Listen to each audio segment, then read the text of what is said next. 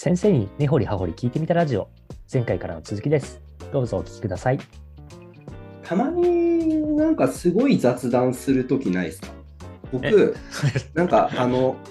たまにこの、例えば、はいはい、ゆなんか栗田さんと飲みに行くとかでもあるし、例えば友人と飲みに行くとか、例えば健太と飲みに行くとか、はいはい。なんでもいいんですけど、なんか、この雑談録音しといて価値あったなとか思うときないですか？なんかあるあるありますあります。人間の雑談ってたまにすごいこと言ってる時あります？なんか世の中の真理みたいなのに一瞬足踏み込みそうで踏み込まないんですよねビール飲んでるから。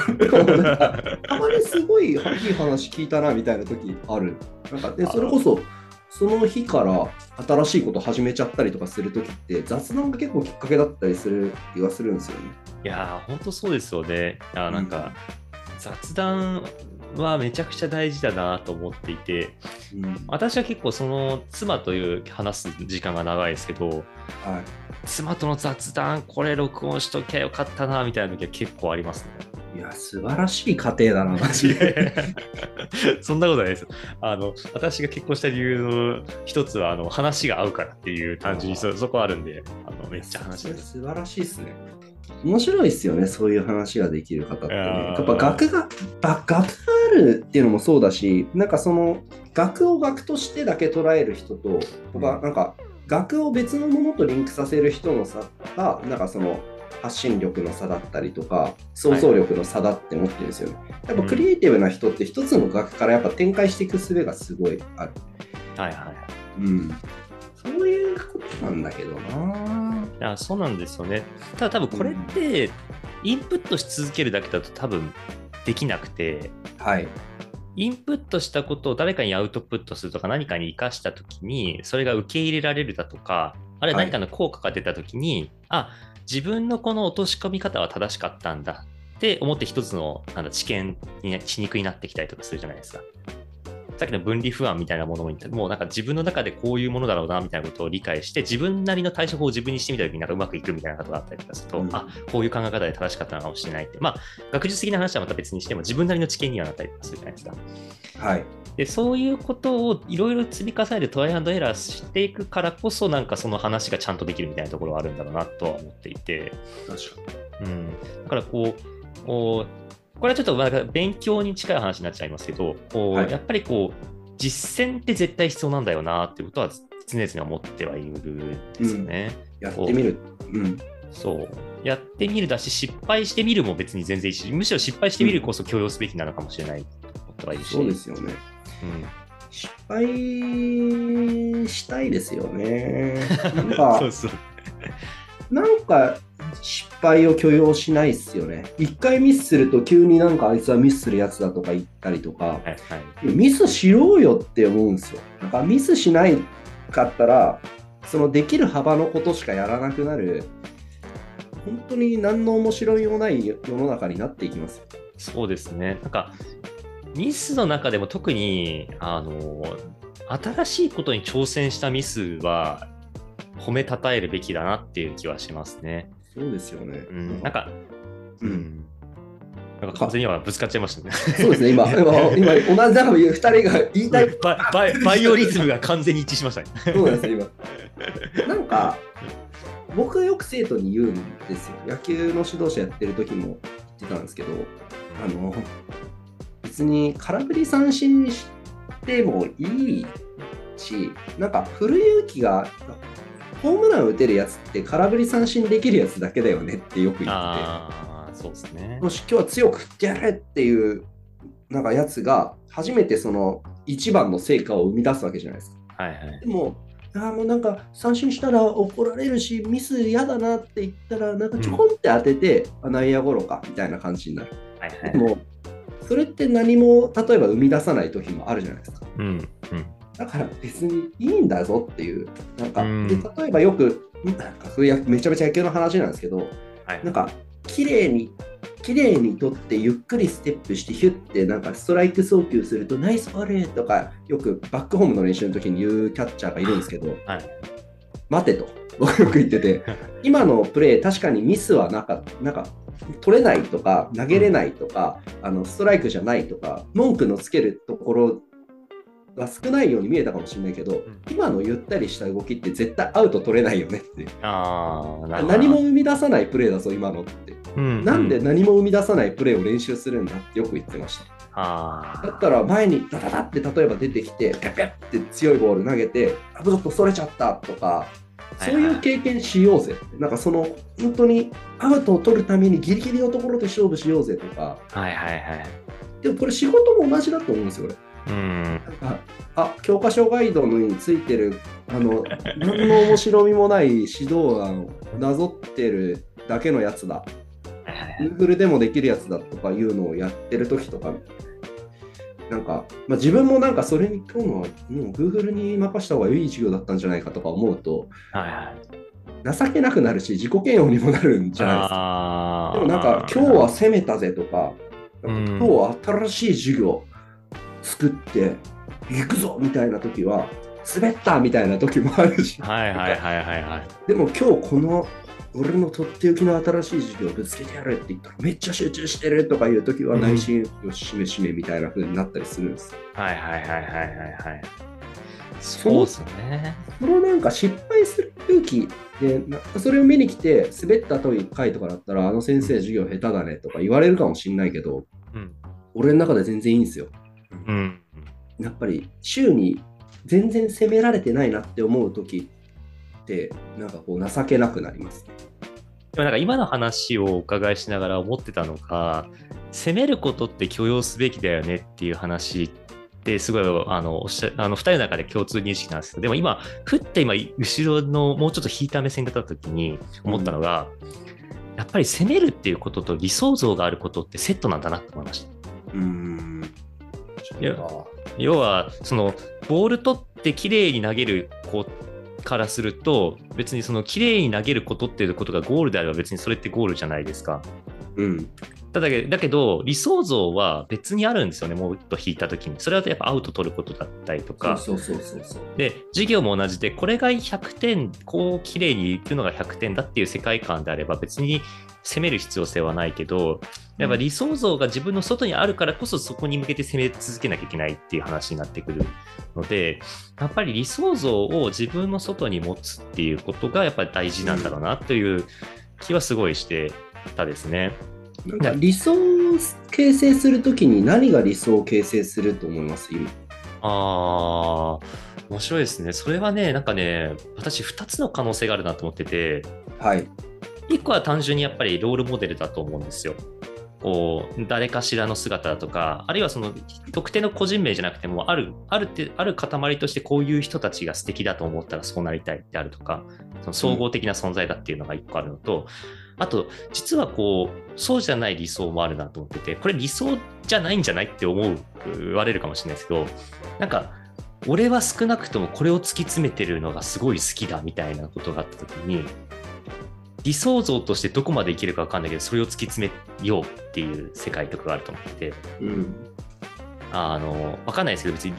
あの、私が勝手にこう想像しちゃうのは大変恐縮だし、あの、おこがましい行為と思いながら、あえて言うんですけど、例えば、イチローはすごい理想像を明確に持ってたかで言うと、多分彼は、とにかく打撃を磨き続けたいと思って毎日過ごしてたんじゃないかなとかっていうふうに思ったりとかするわけですよ。うんうんうんその時に行ける極地みたいなものがあるはずだみたいな。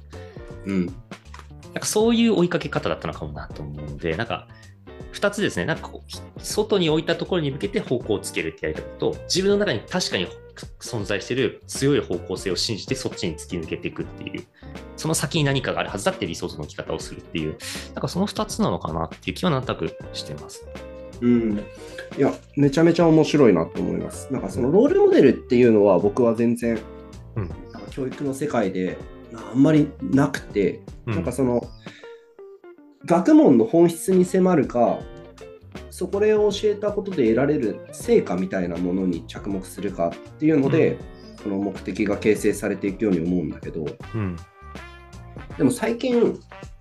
こういうのを教育の理想としてやりますっていうふうに掲げてらっしゃる学校さんもたくさんあるし、授業もすはいはい。ごく多いように思うんだけど、ちょっとだけまあ、疑問っていうか、うん。もあって、これちょっと教育の話になるんですけど、うん。なんか、それ、どうやって測るのっていうことを、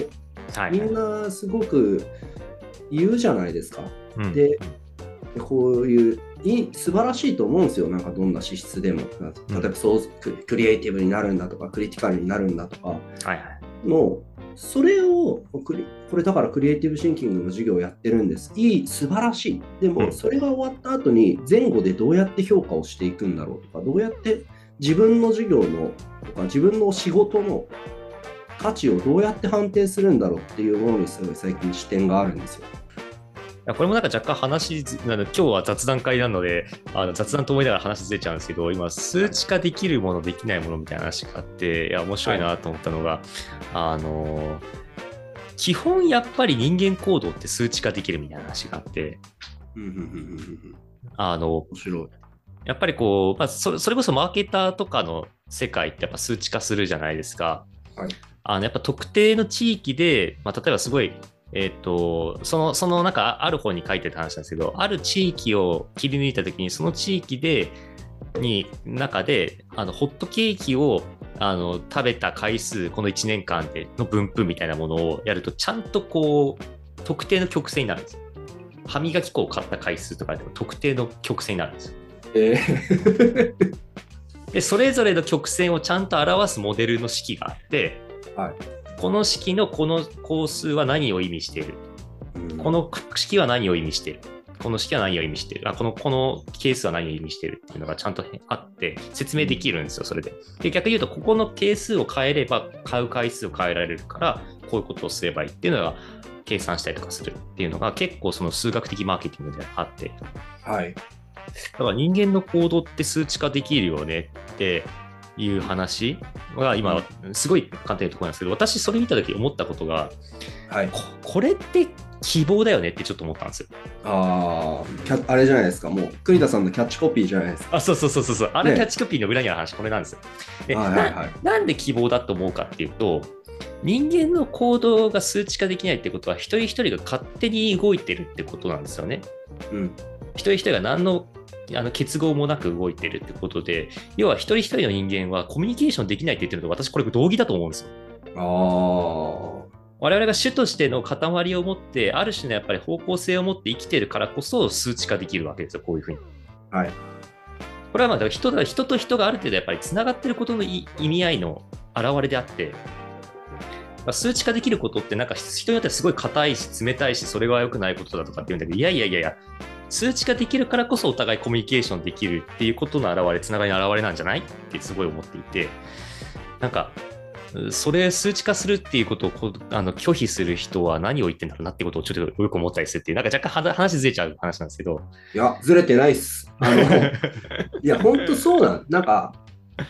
いや、それって測れないよねって思うときありますよ。いや、測るのが難しいよねでしょって。ああわかります。わかります。それすごくわかります。なんか、まあ、この間の評価評価の会とかでもあったんだけど、年間指導計画会とかでもあったんだけど、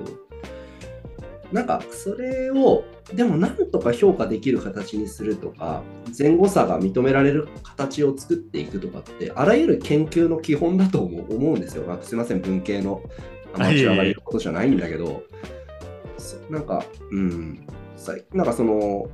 体育系の研究者をやってた方ともよくあのご一緒することがあって、そういう方とか、めちゃめちゃやっぱそこシビアですよ。やっぱそのパフォーマンスっていうのが数値で測れないといけないわけだから。でも今って昔は絶対測れないって言われてた守備とかの力もレンジファクターとかいう数値化されたものになってきてるじゃないですか。うん。どんどん数値化されてるんですよ。うん数値化できることは希望なのかなって思いますね。いや、本当そうなんですね。だからその数値化できたことの上でお互いコミュニケーションできるようになるじゃないですか。うんうんうんあの、いや、君は最近前向きだよねっていう話も別になんだろう、それを言える先生は多分ね、な何らかのね、シグナルを受け取ってるんで、やっぱなんか数値的になんか何かの回数が増えてるとか、それこそた例えば、じ授業中に目が合う回数が増えてるとか、なんかそういうもう何かを拾ってるはずなんですわ。わかんないですよ。あの、あの相手の目を見た時の瞳孔の開き方とか の、あの瞳孔のそのミミリをもしかしたら測ってるのかもしれないですけど、でもやっぱり外に出てる何かのシグナルを拾ってるはずじゃあないですか。それめちゃめちゃ面白いですよ。そのシグナルをうん僕はどう数値化していけるのかっていうのを真剣に考えていきたいんだと思う、多分。そうですよね。いや本当同じことを思っていて、そのシグナルが、あのまあ、納得されるまではちょっと時間がかかるかもしれないけど、はいそのちゃんと浸透したときにもの、もう一段上のコミュニケーションできるようになるわけじゃないですか。はい。少なくとも例えばこうやる気のある生徒を測るためにはこういうものがあれば分かるみたいな、わかんないですけど、それこそスマートグラスが普及した世の中で、ある程度動向の大きさみたいなものがあの計測できるようになってて、授業中の動向の開き方みたいなものがある程度分かってきてて、あの今日はみんなの集中度合い80点だったねみたいなのが分かったので、だからディストピアっていう人はいるかもしれないですけど、このコミュニケーションができるようになった世界においてできる次の授業のあり方のの議論は絶対あるじゃないですか。っていうのは希望だとは思いたいですよね。うん教員は数値化しないとか、その無形のものを無形のまま受け取る力みたいなのが、無形のものを無形のまま受け取って、それを言葉にしていく人がありがたがられてるなって思うし、うんうんでもそういう再現性のないことみたいなものがありがたがられるんですよ。でその人の特殊能力としてあの人がすごいっていう風になっていくんだけどなんかそれって才能がないとかそういう資質がもともと備わってなかった人はじゃあ一生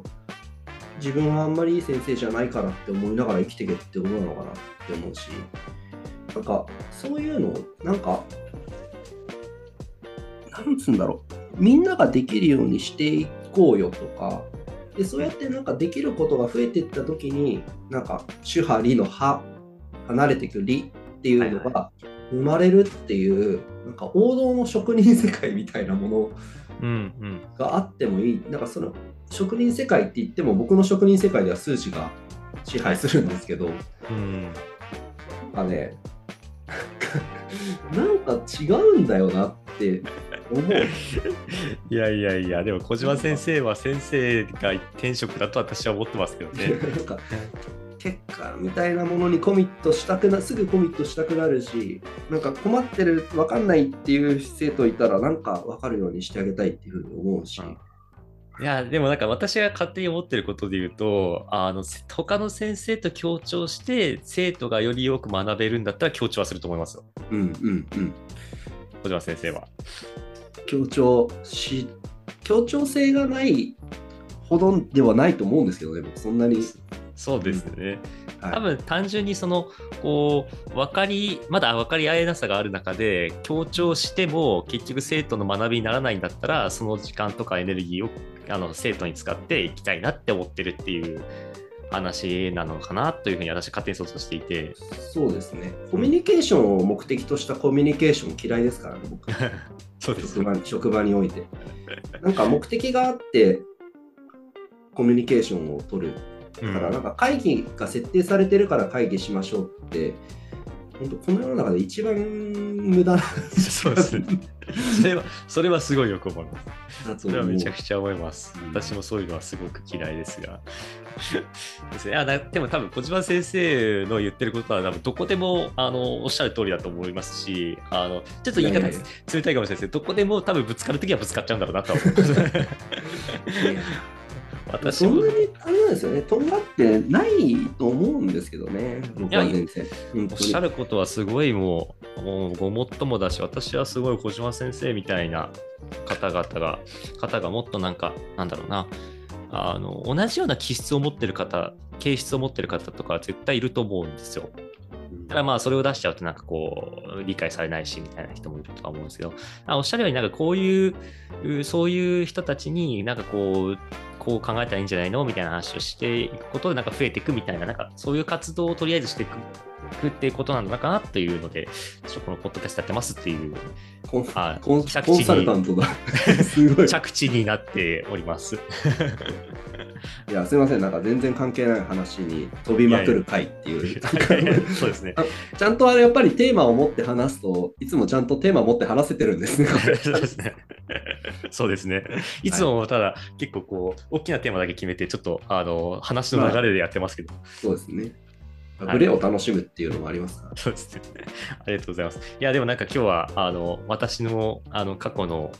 なんですかね、後悔というか、今の、こう、もやもやとかの話から入り、